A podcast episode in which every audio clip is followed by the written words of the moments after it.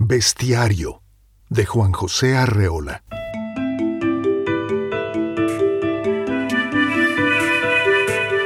Juan José Arreola es un escritor meteórico y genial, uno de los más importantes narradores mexicanos del siglo XX.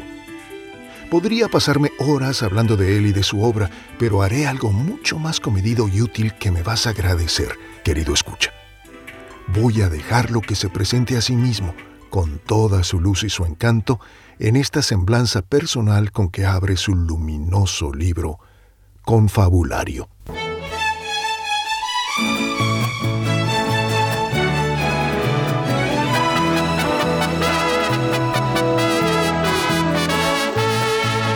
Yo, señores, soy de Zapotlán el Grande, un pueblo que de tan grande nos lo hicieron Ciudad Guzmán hace 100 años pero nosotros somos tan pueblo que le seguimos diciendo Zapotlán.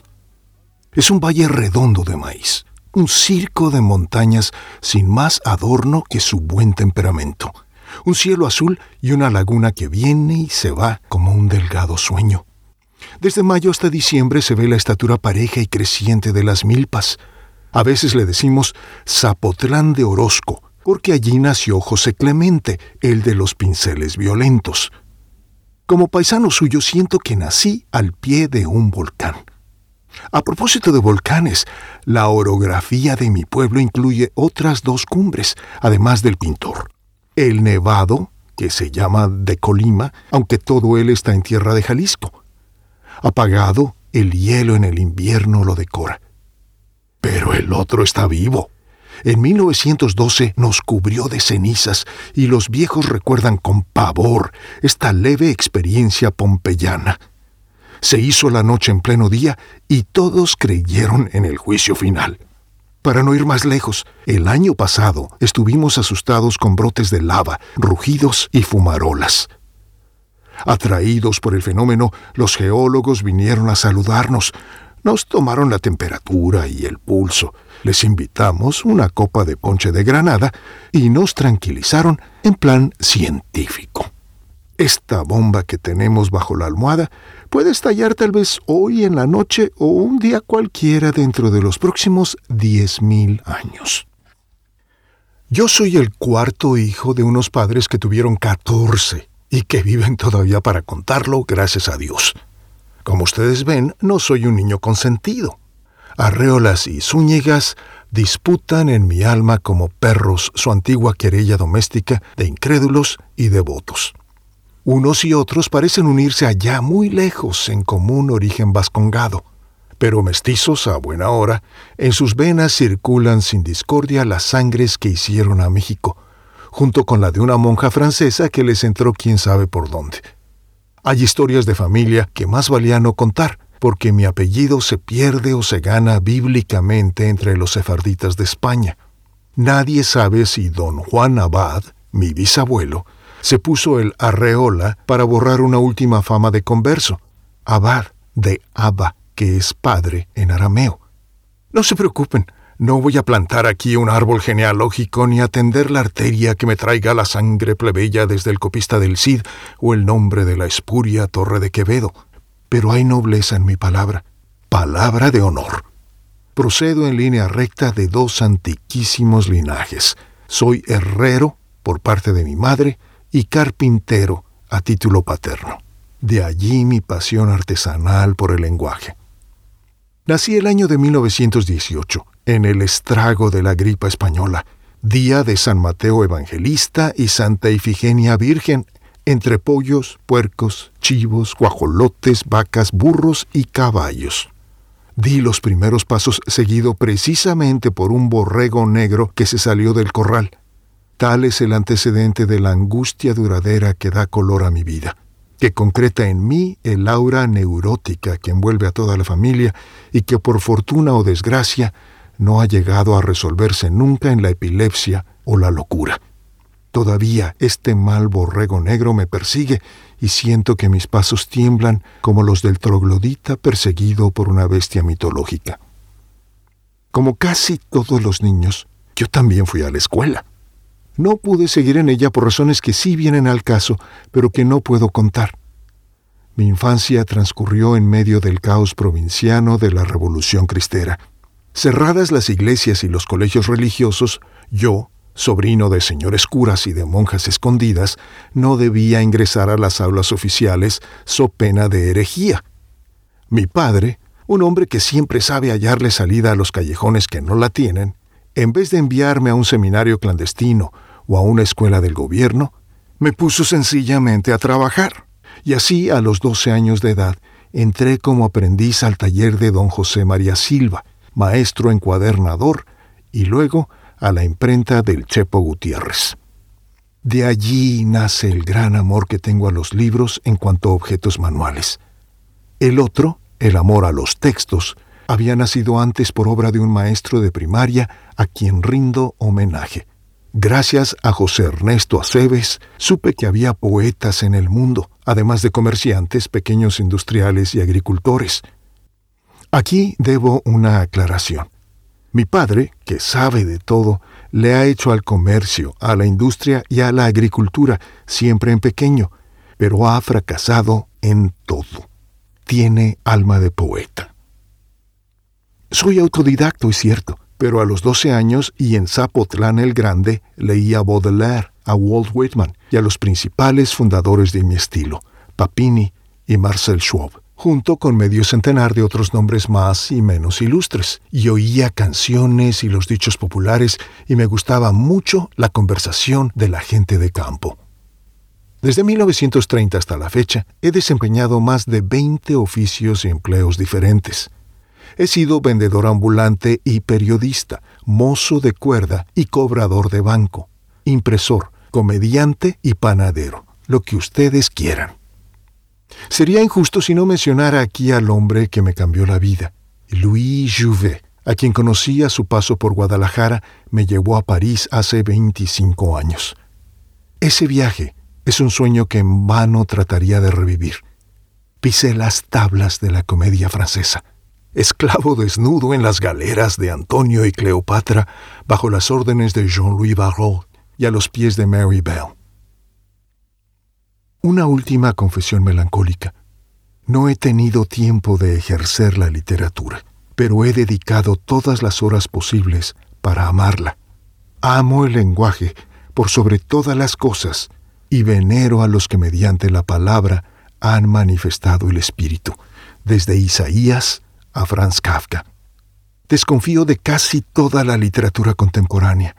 Vivo rodeado por sombras clásicas y benévolas que protegen mi sueño de escritor, pero también por los jóvenes que harán la nueva literatura mexicana. En ellos delego la tarea que no he podido realizar. Para facilitarla les cuento todos los días lo que aprendí en las pocas horas en que mi boca estuvo gobernada por el otro lo que oí un solo instante a través de la zarza ardiente.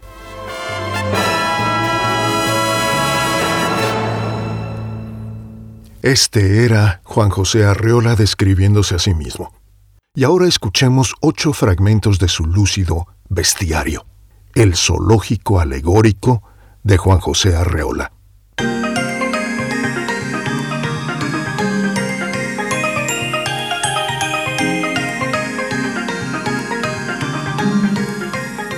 Prólogo. Ama al prójimo desmerecido y chancletas. Ama al prójimo maloliente, vestido de miseria y jaspeado de mugre. Saluda con todo tu corazón al esperpento de Butifarra, que a nombre de la humanidad te entrega su credencial de gelatina, la mano de pescado muerto, mientras te confronta su mirada de perro. Ama al prójimo porcino y gallinacio, que trota gozoso a los crasos paraísos de la posesión animal. Y ama a la prójima que de pronto se transforma a tu lado, y con pijama de vaca se pone a rumiar interminablemente los bolos pastosos de la rutina doméstica.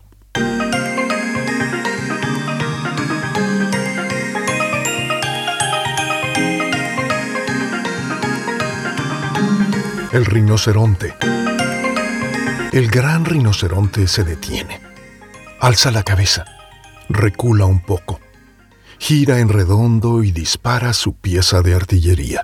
Embiste como ariete, con un solo cuerno de toro blindado, embravecido y cegato, en arranque total de filósofo positivista. Nunca da en el blanco, pero queda siempre satisfecho de su fuerza. Abre luego sus válvulas de escape y bufa a todo vapor. Cargados con armadura excesiva, los rinocerontes en celo se entregan en el claro del bosque a un torneo desprovisto de gracia y destreza, en el que solo cuenta la calidad medieval del encontronazo. Ya en cautiverio, el rinoceronte es una bestia melancólica y oxidada. Su cuerpo de muchas piezas ha sido armado en los derrumbaderos de la historia, con láminas de cuero troqueladas bajo la presión de los niveles geológicos. Pero en un momento especial de la mañana, el rinoceronte nos sorprende.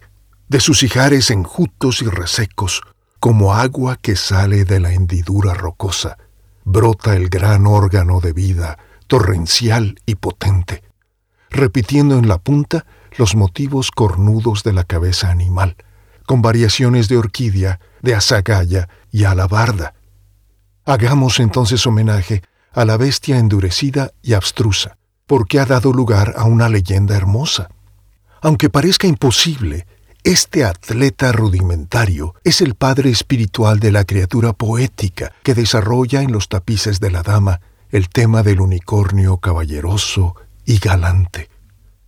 Vencido por una virgen prudente, el rinoceronte carnal se transfigura, abandona su empuje y se agacela, se asierva y se arrodilla y el cuerno obtuso de agresión masculina se vuelve ante la doncella una esbelta endecha de marfil.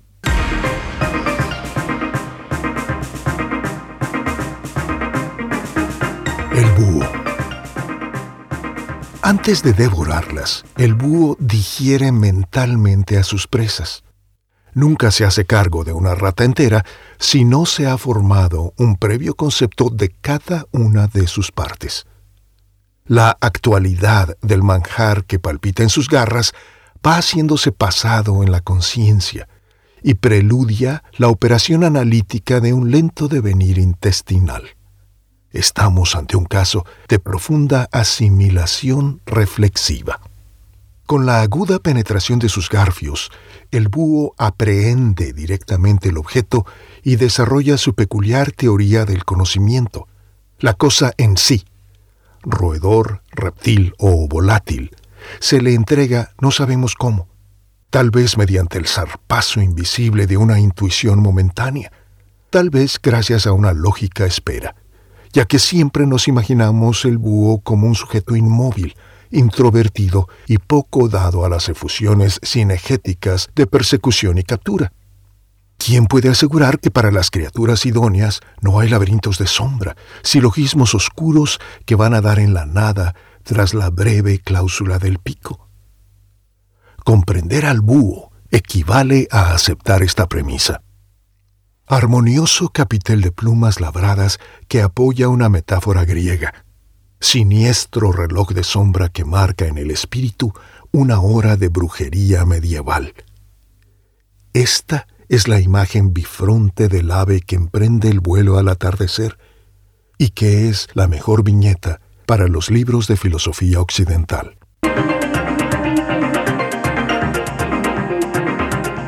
El oso. Entre la abierta hostilidad del lobo, por ejemplo, y la abyecta sumisión del mono, que es capaz de sentarse en familia a desayunar en nuestra mesa, existe la cordial mesura del oso, que baila y monta en bicicleta, pero que puede excederse y triturarnos en el abrazo. Con él siempre es posible entablar amistad, guardando las distancias si es que no llevamos un panal en la mano. Como su cabeza oscilante, el alma del oso vacila entre la esclavitud y la rebeldía. Señal de la condición es el pelaje. Si blanco, sanguinaria. Si negro, bondadosa. Por fortuna, el oso manifiesta sus diversos estados de ánimo con todos los matices del gris y del pardo. Quienes han encontrado un oso en el bosque saben que al vernos se pone inmediatamente de pie, con ademán de reconocimiento y saludo El resto de la entrevista depende exclusivamente de nosotros. Si se trata de mujeres, nada hay que temer, ya que el oso tiene por ellas un respeto ancestral que delata claramente su condición de hombre primitivo. Por más adultos y atléticos que sean, conservan algo de bebé. Ninguna mujer se negaría a dar a luz un osito. En todo caso, las doncellas siempre tienen uno en su alcoba, de peluche, como un feliz augurio de maternidad. Confesémoslo, tenemos con ellos un común pasado cavernícola. El oso de la espelunca es el más abundante de los fósiles y su distribución acompaña a todas las migraciones humanas de la prehistoria. En nuestros días la osera sigue siendo la más confortable de las habitaciones feroces latinos y germanos estuvieron de acuerdo en rendir culto al oso, bautizando, con las derivaciones de su nombre, Ursus y Vera, una extensa serie de santos, de héroes y ciudades.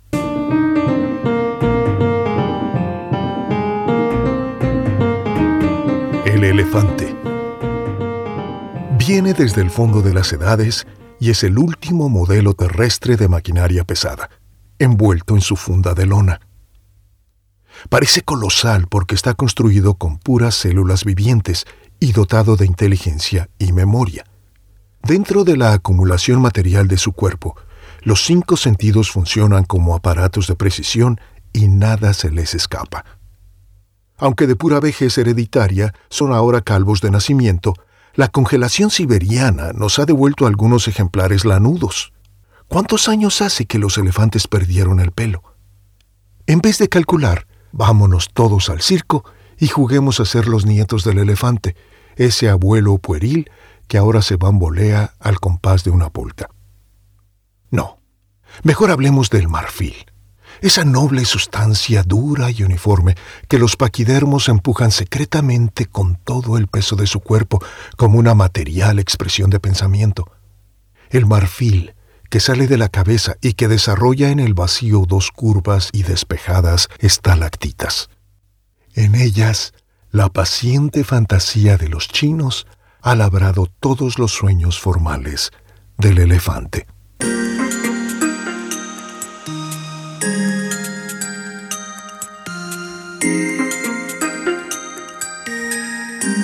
Camélidos. El pelo de la llama es de impalpable suavidad, pero sus tenues huedejas están cinceladas por el duro viento de las montañas, donde ella se pasea con arrogancia, levantando el cuello esbelto para que sus ojos se llenen de lejanía, para que su fina nariz absorba todavía más alto la destilación suprema del aire enrarecido. Al nivel del mar, apegado a una superficie ardorosa, el camello parece una pequeña góndola de asbesto que rema lentamente y a cuatro patas el oleaje de la arena, mientras el viento desértico golpea el macizo velamen de sus jorobas. Para el que tiene sed, el camello guarda en sus entrañas rocosas la última veta de humedad. Para el solitario, la llama afelpada, redonda y femenina, finge los andares y la gracia de una mujer ilusoria.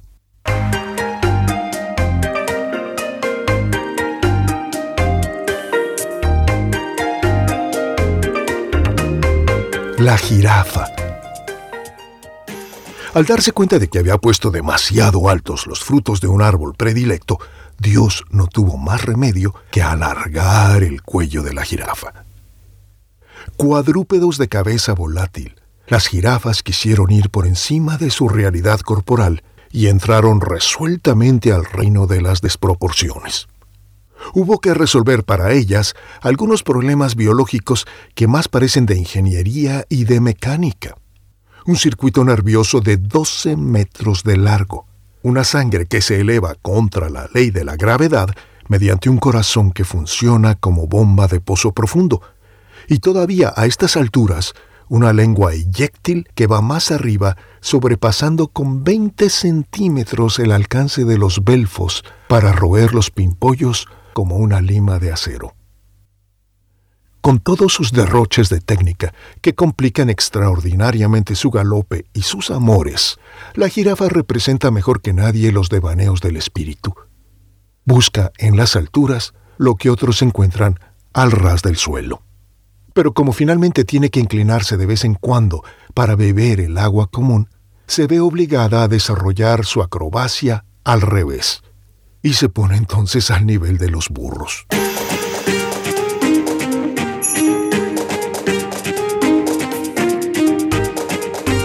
El hipopótamo. Jubilado por la naturaleza y a falta de pantano a su medida, el hipopótamo se sumerge en el hastío. Potentado biológico, ya no tiene qué hacer junto al pájaro, la flor y la gacela. Se aburre enormemente y se queda dormido a la orilla de su charco, como un borracho junto a la copa vacía, envuelto en su capote colosal. Buey neumático, sueña que pase otra vez las praderas sumergidas en el remanso, o que sus toneladas flotan plácidas entre nenúfares. De vez en cuando se remueve y resopla, pero vuelve a caer en la catatonía de su estupor. Y si bosteza, las mandíbulas disformes añoran y devoran largas etapas de tiempo abolido. ¿Qué hacer con el hipopótamo si ya solo sirve como draga y aplanadora de los terrenos palustres o como pisapapeles de la historia? Con esa masa de arcilla original, dan ganas de modelar una nube de pájaros, un ejército de ratones que la distribuyan por el bosque, o dos o tres bestias medianas, domésticas y aceptables. Pero no. El hipopótamo es como es, y así se reproduce. Junto a la ternura hipnótica de la hembra, reposa el bebé, sonrosado y monstruoso. Finalmente ya solo nos queda hablar de la cola del hipopótamo, el detalle amable y casi risueño que se ofrece como único asidero posible, del rabo corto, grueso y aplanado que cuelga como una aldaba, como el badajo de la gran campana material, y que está historiado con finas crines laterales, borla suntuaria, entre el doble cortinaje de las ancas, redondas y majestuosas.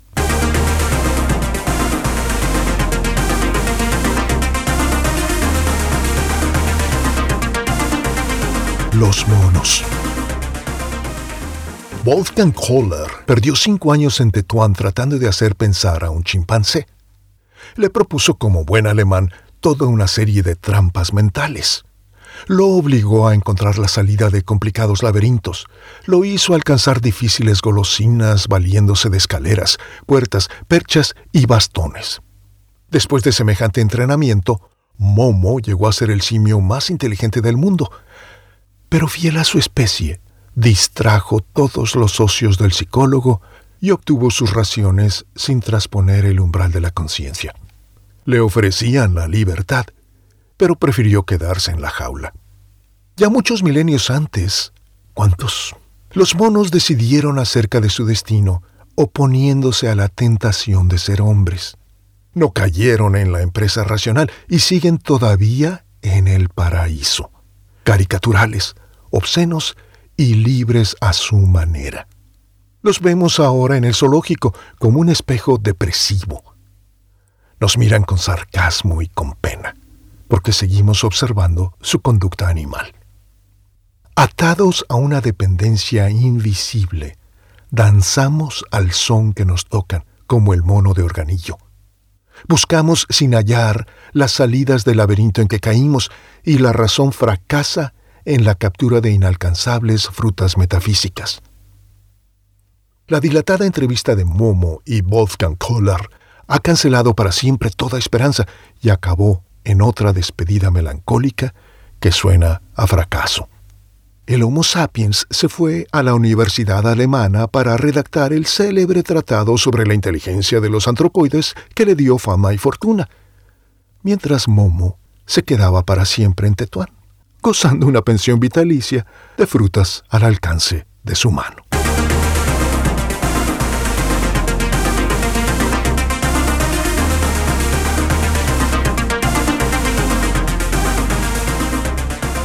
Acabamos de escuchar ocho de los 26 fragmentos que constituyen el encantador bestiario de Juan José Arreola. Y te voy a contar una revelación asombrosa que nos hizo uno de sus discípulos más célebres, José Emilio Pacheco. Todas estas son fábulas espontáneas que Arreola le dictó a lo largo de una sola angustiosa semana. Resulta que la fecha límite para entregar un manuscrito estaba a punto de cumplirse y la editorial había amenazado de mandarlo si no les entregaba el prometido manuscrito o les devolvía el dinero que le habían pagado como avance, y con el cual Arreola y su familia apenas habían sobrevivido los últimos meses. Así que Pacheco, como buen discípulo y amigo suyo, llegó a las nueve de la mañana del 8 de diciembre de 1958 a la casa de Arreola para ser de amanuense, mientras que Arreola le dictaba todo, como si estuviera leyendo un texto invisible. Caramba, ¿por qué no dejamos que el propio José Emilio Pacheco, quien escribió obras maestras en prosa y poesía que vamos a traer aquí, nos cuente él mismo cómo ocurrió todo? Contra lo que se supone el bloqueo no es la imposibilidad de escribir, sino de sentarse a hacerlo. El último plazo vencía el 15 de diciembre de 1958. Si Arreola no entregaba los textos, la administración de la UNAM exigiría por medio de sus abogados que devolviera el adelanto. Cuando Rubén Darío estaba en malas condiciones, algunos amigos generosos como Amado Nervo, le escribieron sus crónicas para La Nación de Buenos Aires, indispensables para su sobrevivencia. Pero nadie, y yo menos que nadie, podía escribir como Arreola, por Arreola, para Arreola. Yo no recuerdo si la idea fue mía o de Vicente Leñero, Eduardo Lizalde o Fernando del Paso, sea como fuere. El 8 de diciembre, ya con el agua al cuello, me presenté en Elba y Lerma a las nueve de la mañana. Hice que Arreola se arrojara en su catre, me senté a la mesa de pino, saqué papel, pluma y tintero y le dije, no hay más remedio, me dicta o me dicta. Arreola se tumbó de espaldas en el catre, se tapó los ojos con la almohada y me preguntó, ¿por cuál empiezo? Dije lo primero que se me ocurrió, por la cebra. Entonces como si estuviera leyendo un texto invisible. El bestiario empezó a fluir de sus labios y el 14 de diciembre escuché el final del libro. Concluye Pacheco. El editor en turno recibió el manuscrito el día señalado, que era al día siguiente. Esta capacidad de trabajar bajo tan espantosa presión y aún así producir semejantes joyas es algo que me recuerda el caso del igualmente meteórico, locuaz y genial Joaquino Rossini, cuya maravillosa música habrá de engalanar pronto este podcast.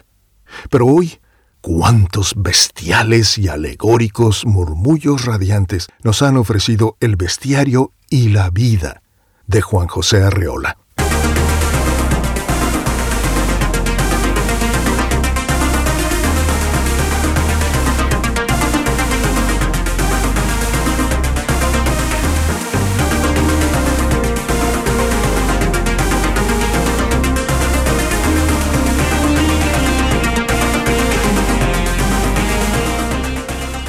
Gracias por escuchar. Ya sabes, si te gustó, sé un poderoso rinoceronte o un galante unicornio y utiliza tu esbelta endecha de marfil para pulsar la tecla de me gusta, para dejarme un comentario, para suscribirte y compartir esto con todos los galantes rinocerontes y poderosos unicornios, masculinos o femeninos, que conozcas.